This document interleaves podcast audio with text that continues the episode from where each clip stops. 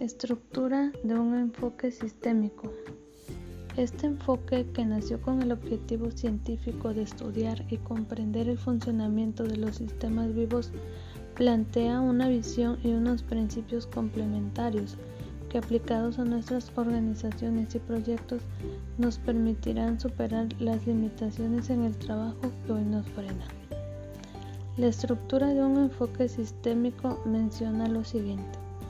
Selección de la muestra, elaboración del modelo y de los instrumentos de recolección de datos, validación de los instrumentos de recolección de datos a juicio de experto, organización y análisis de los resultados y elaboración del informe final. ¿Por qué son importantes los diseños de enfoque sistémico dentro de un proyecto educativo?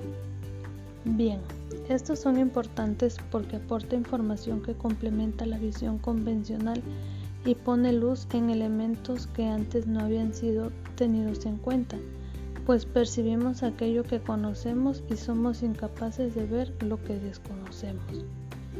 En cuanto a la evaluación de un proyecto educativo, enumeramos aquí algunos de los elementos que caracterizan a los proyectos sistémicos y que pueden condicionar las evaluaciones. Número 1. Dinamismo. 2. Integralidad. 3. Aprendizaje permanente del contexto. 4. Singularidad. 5. Multiplicidad de agentes y participantes. 6. Conexiones entre partners. 7. No linealidad. Evaluar cada uno de los elementos del sistema de la institución educativa. Evaluar los factores internos y externos inmediatos que influyen en la aplicación del modelo.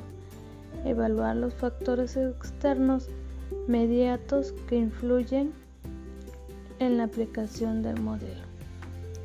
La evaluación no debe concebirse como una tecnología, sino como una disciplina sustentable teóricamente y con una raigambre sociocultural y política que puede contribuir en forma efectiva a asegurar la relevancia y pertinencia social de las instituciones respecto de un contexto determinado.